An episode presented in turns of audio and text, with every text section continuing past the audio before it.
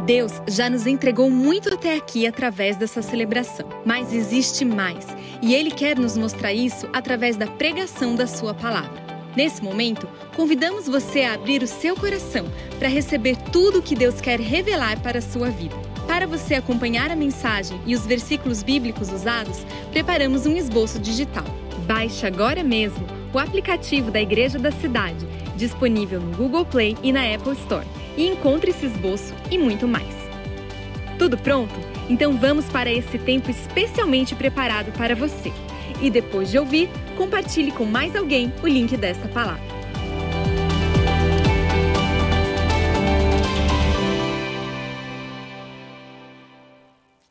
É isso.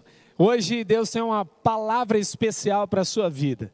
Andar seguro em dias de insegurança. Os dias cada vez mais nos deixam apreensivos. Não temos condição de planejar de acordo com o cenário que está. Quantos planejamentos você fez nesses dois últimos anos, ou nesse um ano e meio que nós estamos vivendo de claro uh, tempos de instabilidade. Nós fizemos planejamento, replanejamos e nós falamos, e agora? O que, é que vamos fazer? Qual que é a melhor forma de viver? Como andar seguro em dias de insegurança? Obviamente que as inseguranças são inúmeras, não é só a questão de saúde, mas a questão da violência, a questão uh, do emprego, e são tantas áreas que nós pensamos, meu Deus, o que pode fazer com que eu me sinta seguro em dias em que eu não consigo olhar à minha volta sinais visíveis de que as coisas estão indo bem ou de que as coisas estão seguras. E nós podemos refletir através da vida de Jesus Cristo alguns princípios que vão nos ajudar a encontrar uma forma de viver seguro. Bom, em 1 João 2, versículo 6, a Almeida Corrigida diz assim: Aquele que diz que está nele também deve andar como ele andou. Nós devemos andar como ele andou. E a NVI vai dizer: aquele que afirma que permanece nele deve andar como ele andou. O que nos faz ser discípulos de Jesus não é fazer muito para Ele, mas é nos tornar parecidos com Ele. À medida em que nós andamos como Jesus andou, nós revelamos que de fato guardamos os princípios do reino no nosso coração. Por isso que na nossa vida, se nós dissemos então, eu sou cristão, eu devo andar como Jesus andou. Porque o que é um cristão senão um pequeno Cristo? Nós somos daqueles que carregam a essência de Cristo. Em Atos 10, versículo 38 diz: Deus ungiu a Jesus de Nazaré com o Espírito Santo e poder, e como ele andou por toda parte, fazendo bem e curando todos os oprimidos pelo diabo, porque Deus estava com ele. Em Lucas 10, 37 diz: Vá e faça o mesmo. Esse é o convite. Vá e faça o mesmo. Andar como Jesus andou é a forma mais segura de se viver. Veja, muitas pessoas falam: como eu posso vivenciar algo tão poderoso como Jesus viveu. Vamos pegar a proporção da vida e do ministério de Jesus Cristo para a gente entender o que é viver seguro. Durante 30 anos, a palavra de Deus diz que Jesus Cristo crescia em estatura, em conhecimento e em graça, diante de Deus e diante dos homens. Durante 30 anos, Jesus focou em se apropriar de quem ele era, daquilo que Deus o fez para viver aqui na terra. Então, em três anos, ele impactou todo mundo. Eu queria te dizer uma coisa. Para cada 100% de investimento na sua identidade, revele 10% para as pessoas daquilo que você é. E isso vai transformar tudo o que está à sua volta. Jesus Cristo mudou a história, porque ele andava com Deus e Deus estava com ele. O nosso chamado é para libertação, para cura, para revelar a bondade de Deus.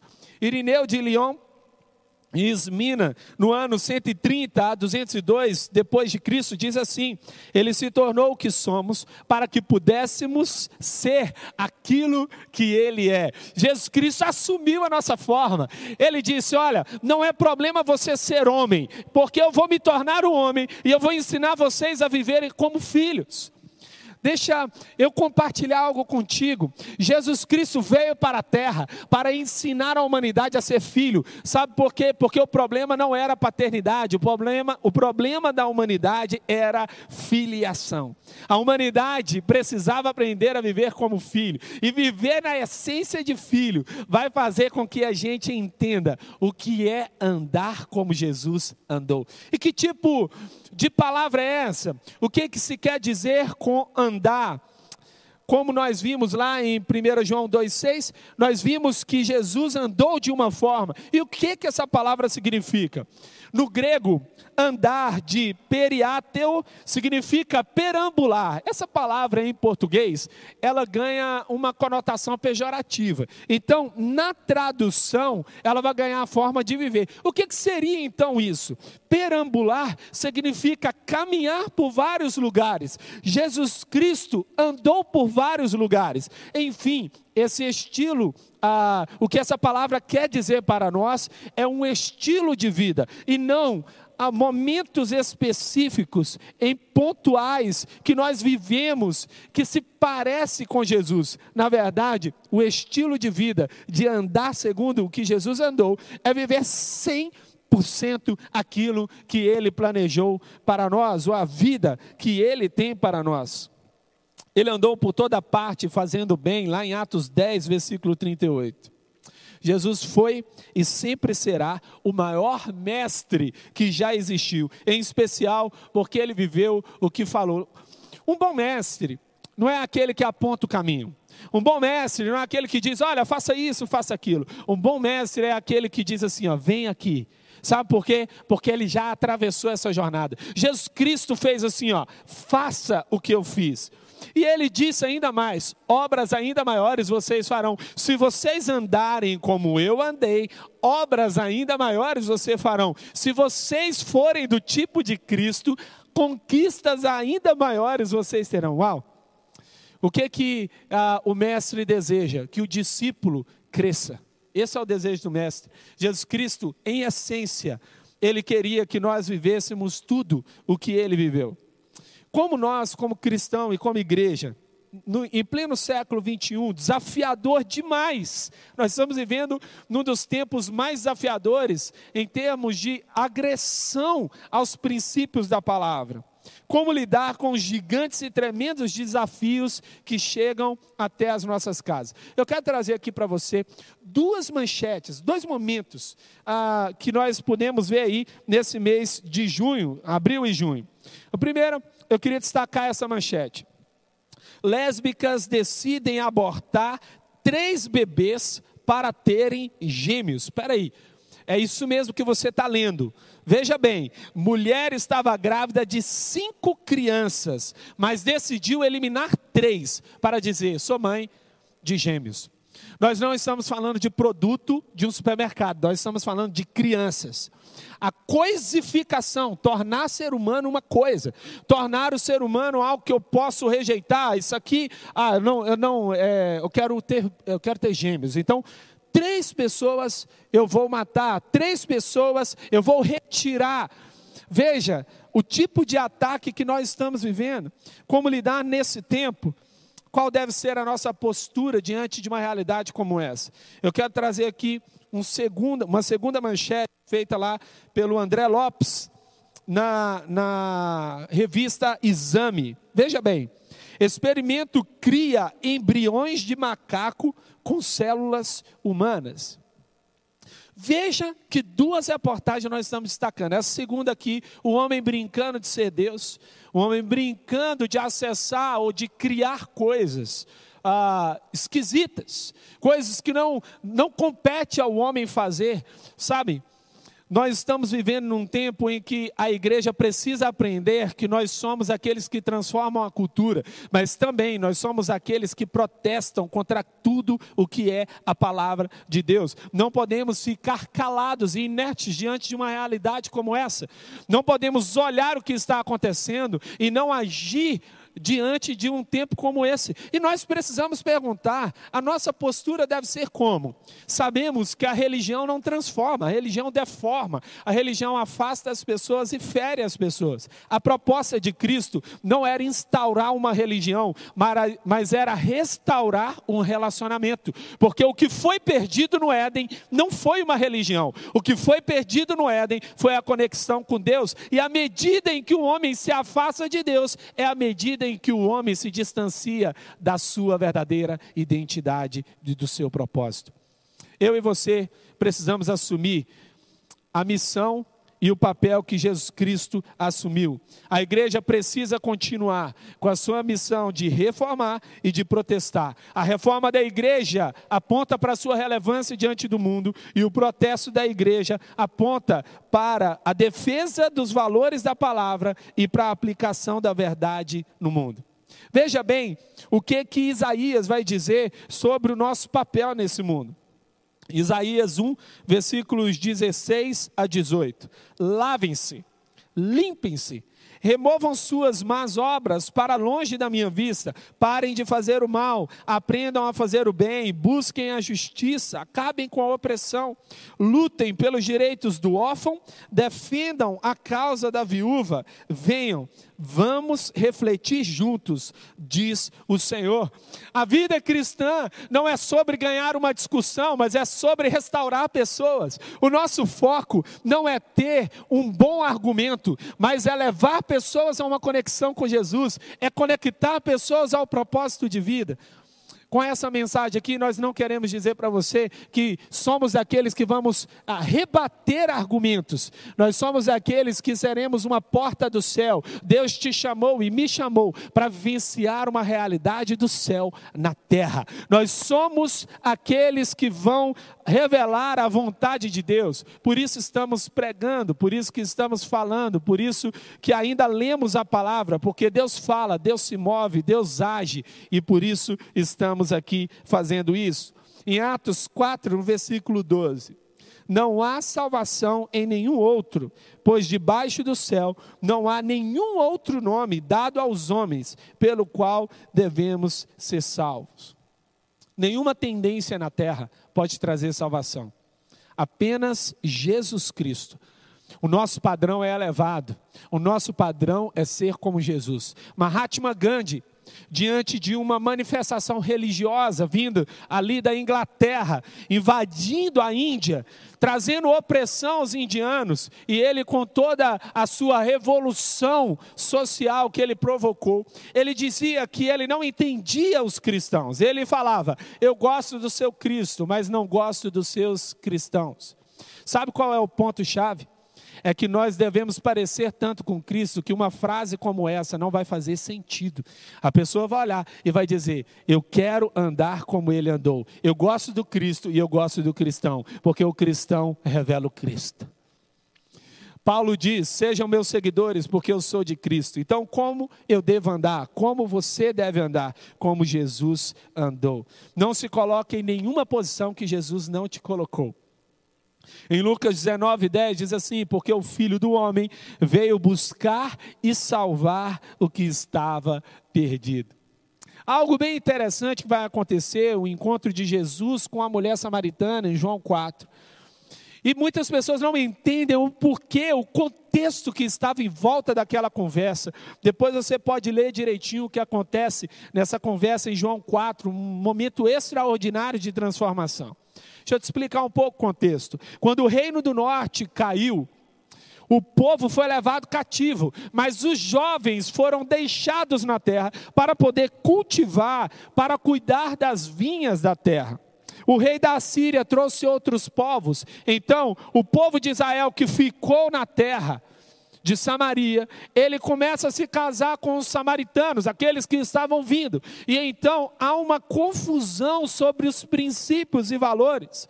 aos poucos, o povo de Samaria vai se afastando da adoração, vai se afastando do templo, e à medida em que as coisas vão passando, eles se misturam espiritualmente. E então as suas ofertas passam a ser rejeitadas. Os samaritanos, eles desencorajam os judeus a continuarem a reforma dos muros. E tudo isso acontece e no momento que Jesus Cristo está com aquela mulher samaritana, ela fala: Por que você está falando comigo? Por que você está conversando comigo? E Jesus Cristo deixa claro para ela que não há templo seja suficiente para guardar a presença de Deus. Deus está procurando verdadeiros adoradores que adorem o Pai em espírito e em verdade. O que Deus procura é verdade. São aqueles que adoram intensamente a Ele. E veja que lindo, em João 4, versículos 19 a 20. Olha o que a mulher disse. Senhor, vejo que és profeta. Nossos pais adoraram neste monte, e vós dizeis que é em Jerusalém o lugar onde se deve adorar. Você sabe o que, que Jesus Cristo fez? Incluiu aquela mulher. Jesus não quis ganhar uma discussão, ele queria ganhar a mulher samaritana. A nossa missão, andar como Jesus Cristo andou, é levar pessoas a conhecerem o próprio Cristo, conhecerem o próprio Deus e vivenciarem algo verdadeiro. Jesus morreu por cada um de nós. Veja o que, que Jesus Cristo mostrou quando ele viveu aqui. Demonstrou preocupação com os gentios, ele partilhou o seu ensino com os gentios, ele repartiu as suas atitudes com os gentios, ele não veio em exclusividade para o povo de Israel, ele veio ganhar cada um de nós. Eu gosto muito de pensar que Jesus Cristo não morreu na cruz por toda a humanidade, ele morreu por cada um da humanidade. Porque ele não morreu por um coletivo, ele sabia que eu e você viríamos. Nós não somos um número para Deus, nós não somos uma coletividade para Deus. Ele sabe o que está movendo, o que está acontecendo no meu coração, na minha vida agora. Ele te conhece, ele me conhece. Essa é a parte mais preciosa. E ainda, ele se importa. Atanásio de Alexandria, em 295 a 373, um dos pais da igreja, considerado um dos 33 doutores da igreja, disse: Cristo não nos cura por se colocar acima de nós ou diante de nós, diagnosticando nossa enfermidade, prescrevendo o medicamento que devemos tomar, se afastando e esperando o próprio corpo reagir e seguimos as nossas orientações. Ele assume nossa própria humanidade, que precisa de redenção, por isto somos curados através de Cristo. Quero deixar aqui alguns princípios para a sua vida, para você viver seguro em dias de insegurança, como Jesus andou, você precisa, primeiro princípio, viver em novidade de vida. Filipenses 1, 21. Porque para mim o viver é Cristo e o morrer é lucro.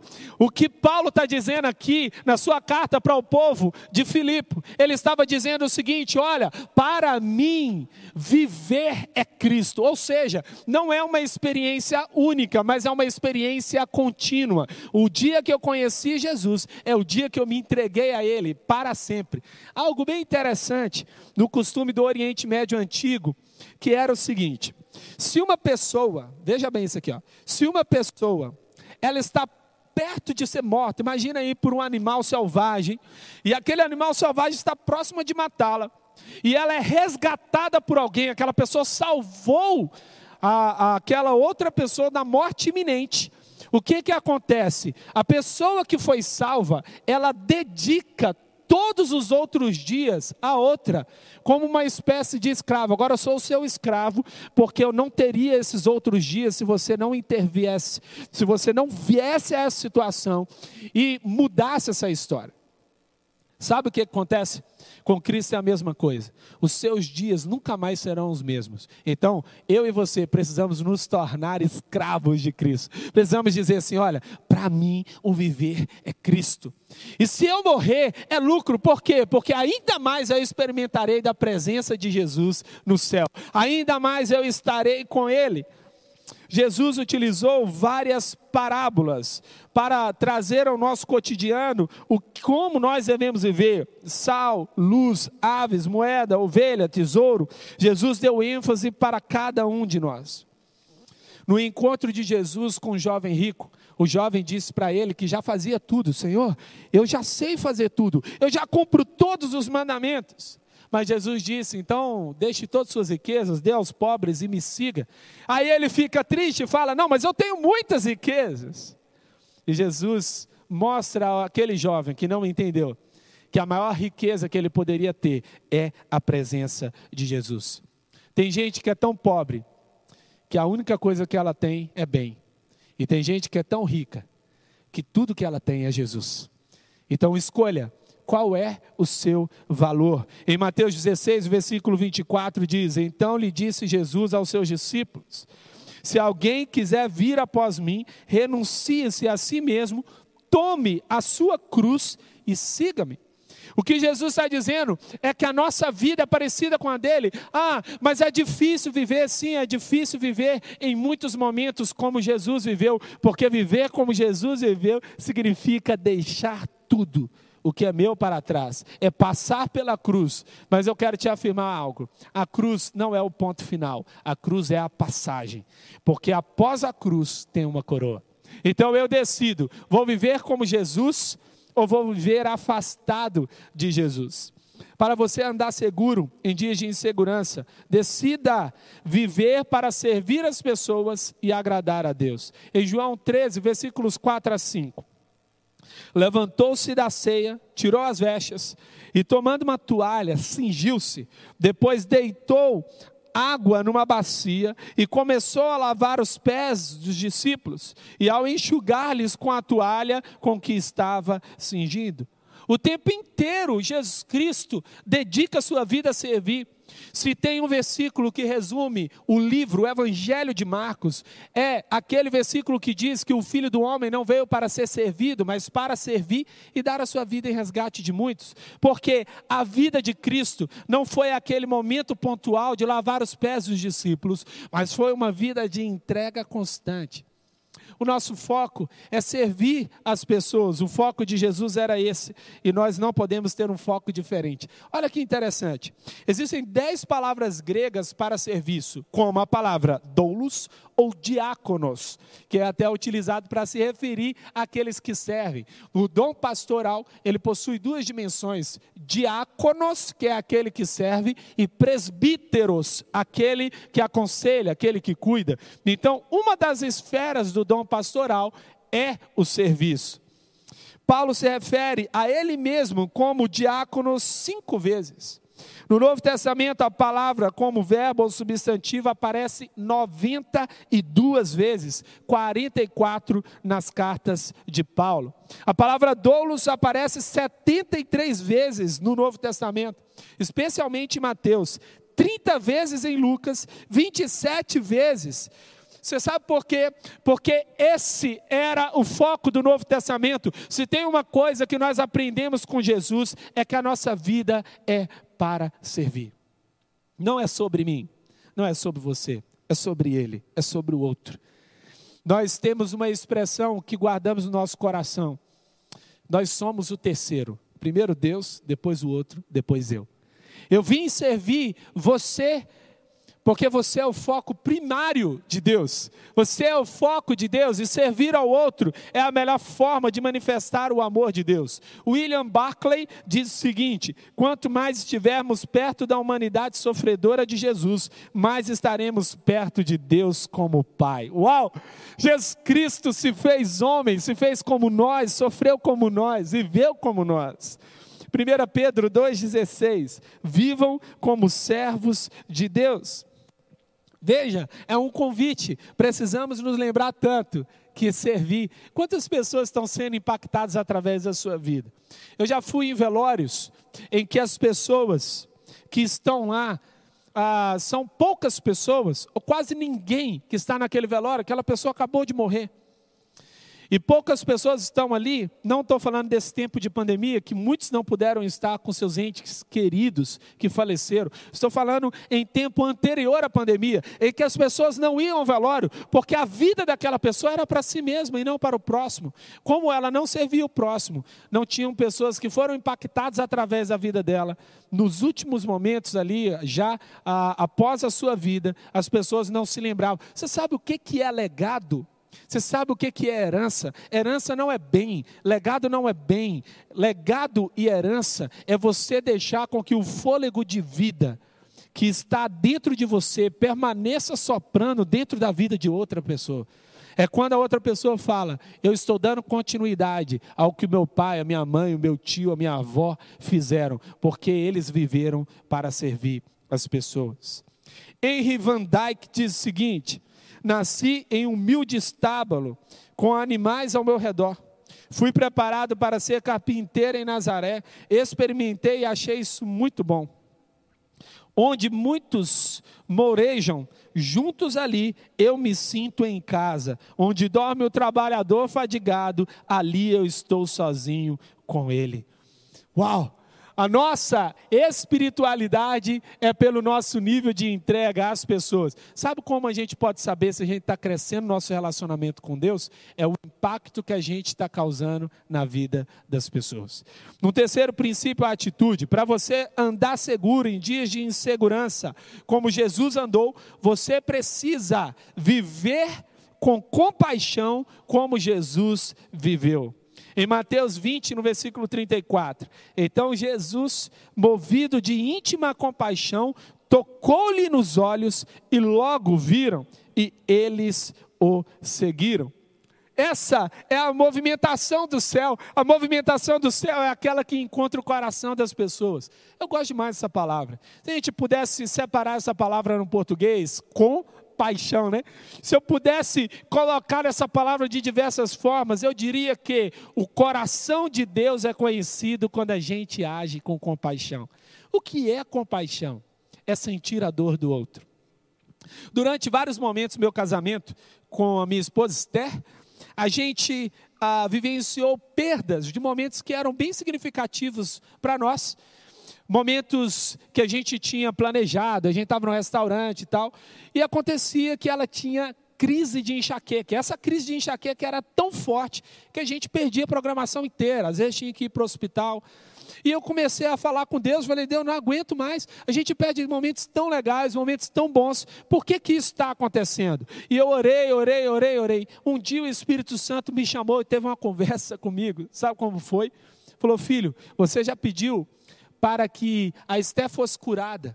Você já pediu para que ela não sentisse mais dor, mas você nunca pediu para sentir a dor dela. E aquilo começou a mexer no meu coração de tal forma que eu falei: eu ainda não entendo. Se para é dor, imagino o que para ela é. Imagina o que, que ela está sentindo. Compaixão não significa você ser uma pessoa banana, né? aquela que não confronta. Compaixão significa ter a sensibilidade de se colocar no lugar de alguém, de sentir a dor da outra pessoa. Você nunca vai poder orar por alguém que você nunca sentiu a dor. Interceder significa sentir a dor. Compaixão vem da palavra latina pati, que é sofrer, e cum, que é com, ou seja, eu sofro com você. Eu me torno capaz de sentir a sua dor, então eu sei o que é orar por você. Eu sei o que é ajudar você. Jesus Cristo assumiu a nossa dor. Nas Escrituras, a palavra é splagnai, que aparece 12 vezes, se referindo ao sentir de Cristo. Ele foi aquele pai amoroso na parábola do filho pródigo. Ele é aquele que age até nós. Sabe o que, que Jesus Cristo fez? Ele se tornou intercessor da humanidade. A palavra de Deus que diz que nós temos um advogado. Por que, que Jesus Cristo é o nosso advogado? Porque ele passou pelo que a gente passa. Ele sentiu a nossa dor. O que perdoa pode ser perdoado. Igualmente, o perdoado pode ser o perdoador. Você já percebeu que o único pedido que é feito em Mateus 5, começando ali o Sermão do Monte, em todos os dobramentos, acontece com um pedido de perdão? E esse pedido de perdão é um chamado. Jesus Cristo, ele assume a condição para perdoar e ajudar com que a humanidade acesse o caminho do céu. Jesus chorou. Um, o versículo talvez mais curto da Bíblia. Jesus chorou. Mas esse é o versículo mais poderoso. Jesus não chorou porque Lázaro morreu. Jesus não chorou porque ele estava diante de uma situação que não podia mudar. Jesus Cristo chorou porque Marta e Maria estavam sofrendo. A prova de que Deus sente a nossa dor. Um quarto princípio e valor para você andar seguro em dias de insegurança, como Jesus andou. Você precisa tocar pessoas como ele tocou. Em Mateus 17, no versículo 7, e aproximando-se Jesus, tocou-lhes e disse: Levantai-vos e não tenhais medo. A santidade no Antigo Testamento era assim: uma pessoa pecou, ela precisava ser afastada do arraial, ela precisava sair do meio da convivência do povo. Então eles colocavam de lado. Aquelas pessoas, elas eram expulsas da convivência para serem curadas, para serem perdoadas, para fazer as suas entregas. Então elas retornavam depois de um período. Mas no Novo Testamento, santidade é poder. A separação está no coração, mas eu toco nas pessoas, sabe por quê? Porque através o meu toque é a liberação de poder. Ser santo é ser separado no coração para ter poder nas mãos. Ser santo é ter condição de levar a influência do céu para a próxima pessoa que está perto de mim. Eu não posso sair de perto das pessoas porque eu quero me separar. Tem gente que fala, ah, pastor, depois que eu me converti, eu encerrei todos os relacionamentos. Em nome de Jesus, não faz isso não. Você é o bote salva-vidas para aqueles que estavam lá. Você é a resposta para eles. Então eu e você não podemos dizer: olha, eu não posso mais estar próximo dessas pessoas. Eu tenho que dizer: eu sou a influência do céu no meio de pessoas que estão perdidas. A palavra toque é aptomai no grego, toque, ela aparece 33 vezes no Evangelho. Jesus Cristo tocou nas pessoas. Jesus Cristo liberou o poder. Em Lucas 6, versículo 19, diz assim: E toda a multidão procurava tocar-lhe, porque saía dele virtude e curava a todos. Olha que lindo! Jesus Cristo não apenas tocou intencionalmente, mas as pessoas à sua volta sabiam que tocar em Jesus era receber uma influência do céu. Nós precisamos tocar nele, nós precisamos alcançá-lo, nós precisamos chegar perto dele, porque ele é a resposta para mim. Nós não podemos sair de perto das pessoas eu, eu já ouvi pessoas dizendo: não, agora eu vou ficar isolado. Deus me chamou para ficar isolado. Eu não conheço esse Deus, porque Deus é relacionamento desde a eternidade: Deus Pai, Deus Filho Deus Espírito. Nós começamos numa comunidade, vivemos em uma comunidade e estaremos eternamente em comunidade. Não há um projeto de solidão para mim e para você, há projeto de relacionamentos transformadores. Você é a resposta. Você é a pessoa que Deus enviou para curar as pessoas que estão próximas de você. A virtude do céu será revelada na sua conexão com as pessoas. Billy Graham, um dos maiores evangelistas que tivemos, faleceu há algum tempo, diz o seguinte: O sangue de Cristo nos fez iguais, uma só língua, uma mesma linhagem, uma só raça, não importa a cor da pele, seu meio social, sua nacionalidade, pertencemos ao corpo de Cristo, somos todos um no Pai e servos de Cristo. Em seu ministério, Jesus deu uma atenção a três grupos de pessoas: crianças, mulheres e pobres. Sabe qual é o ponto?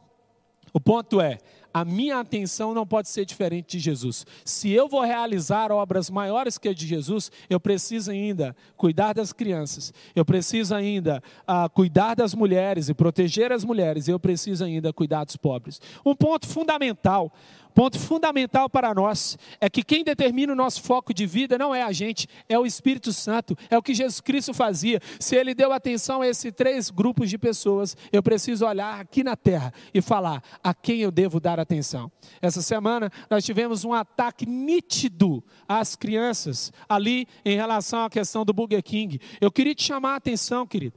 Não tem a ver com uma questão de pensarem diferente ou de terem valores diferentes. Tem a ver que o nosso foco é cuidar das crianças. Quando Jesus Cristo foi chamar a atenção de Pedro, ele falou assim: apacentem os meus cordeiros, apacente os meus cordeiros. Cordeiro é de fato aquele infantil, aquela criança.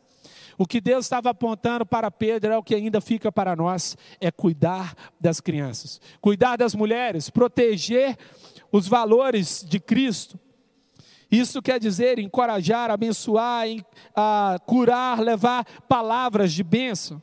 Um quinto e último princípio: para você andar como Jesus andou em dias de insegurança, você precisa fazer a distinção entre o pecado e o pecador, como Jesus fez.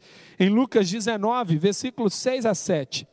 E apressando-se, desceu e recebeu-o alegremente.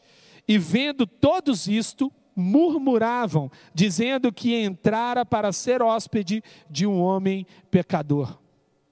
Vamos lá no Evangelho.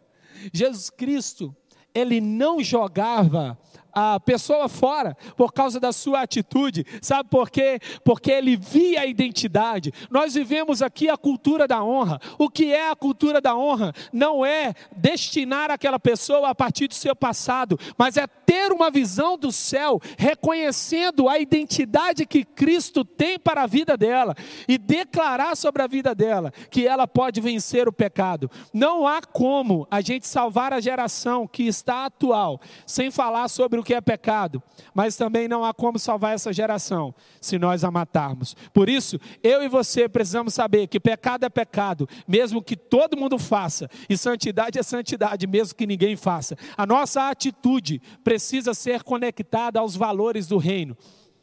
Nós somos uma voz de esperança, porque a nossa meta não é ganhar um argumento, a nossa meta não é dizer para a pessoa o quão pecadora ela é. A nossa meta é dizer: você é pecador, mas Deus preparou o céu para você, Jesus Cristo fez tudo por você. Aceite Jesus, entregue a sua vida a Jesus e o novo ele fará. Jesus fez isso, ele separou o pecado do pecador. Em relação a Zaqueu, a mulher samaritana, a mulher adúltera, o ladrão da cruz, a Maria Madalena, Saulo em Tarso porque esse é o nosso Jesus. Viu?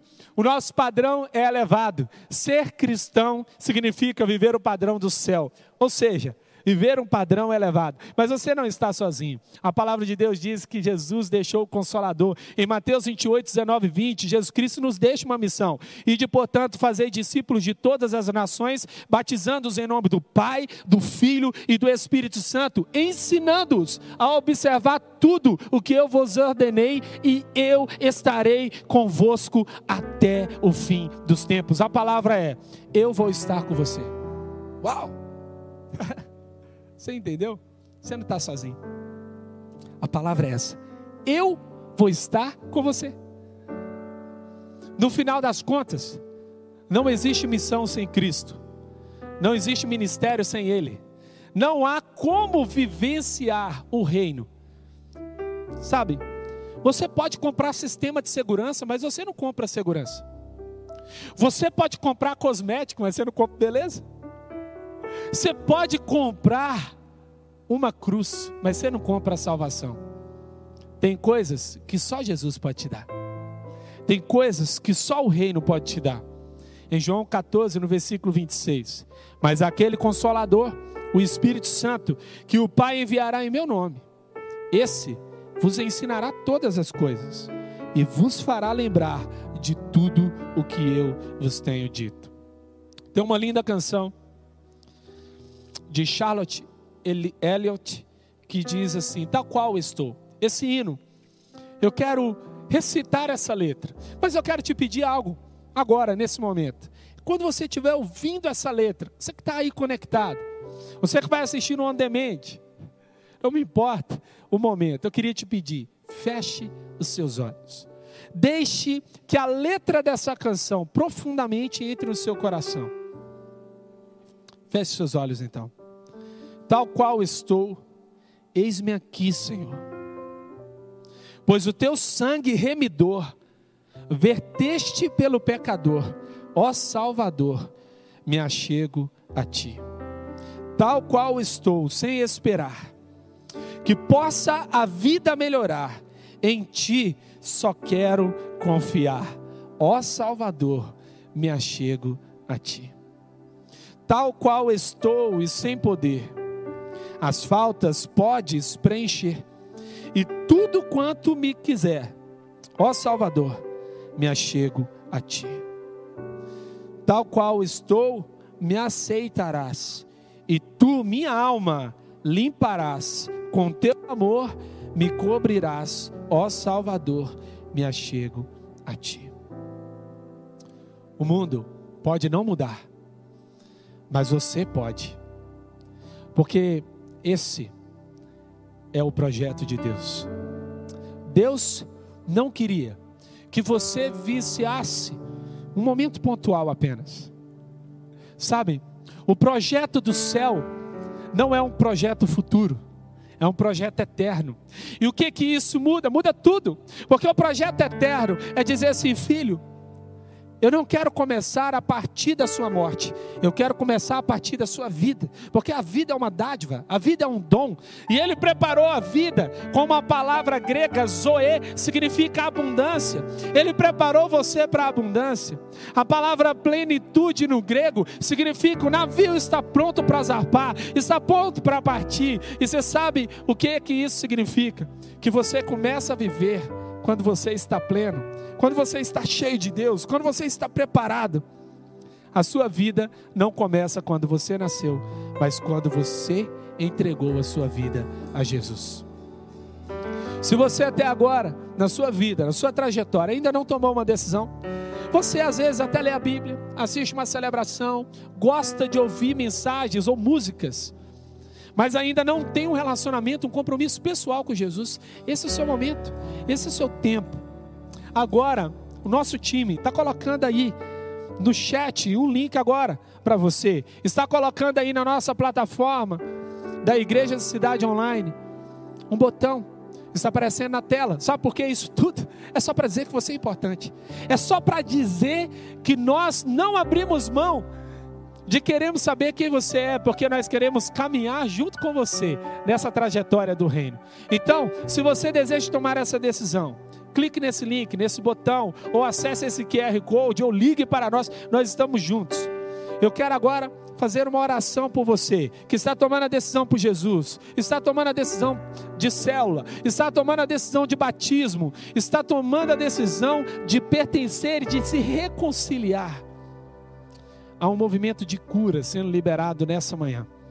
Feche seus olhos. Eu quero fazer uma oração por você que decidiu. Por você que falou: Olha, Jesus, eu preciso. Eu quero andar como você andou. Feche seus olhos. Querido Espírito Santo, obrigado, porque a Sua presença, que está conosco agora, nos convencendo de que precisamos de Jesus nos convencendo de que nada na vida vai fazer sentido se não for com Ele, para Ele, por meio dEle e para a glória dEle.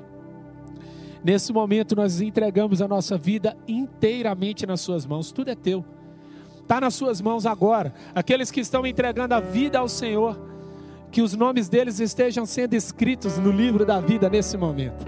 Aqueles que estão se reconciliando, que eles entendam que esse lugar é casa, é família. Aqui é o lugar para pessoas imperfeitas, que seja um ambiente de cura e de restauração. Aqueles que estão tomando a decisão pelo batismo, que eles entendam que o batismo e essa decisão tão única na vida deles é uma decisão para um compromisso ainda maior e que eles possam vivenciar nessa nova dimensão como na própria palavra diz, os céus abertos e uma palavra de afirmação do Pai. E aqueles que decidiram pela célula, que eles encontrem um lugar para serem cuidados, capacitados, empoderados e enviados. Assim nós oramos no nome que é sobre todo nome, o nome de Jesus. Amém, amém e amém. Deus abençoe a sua vida.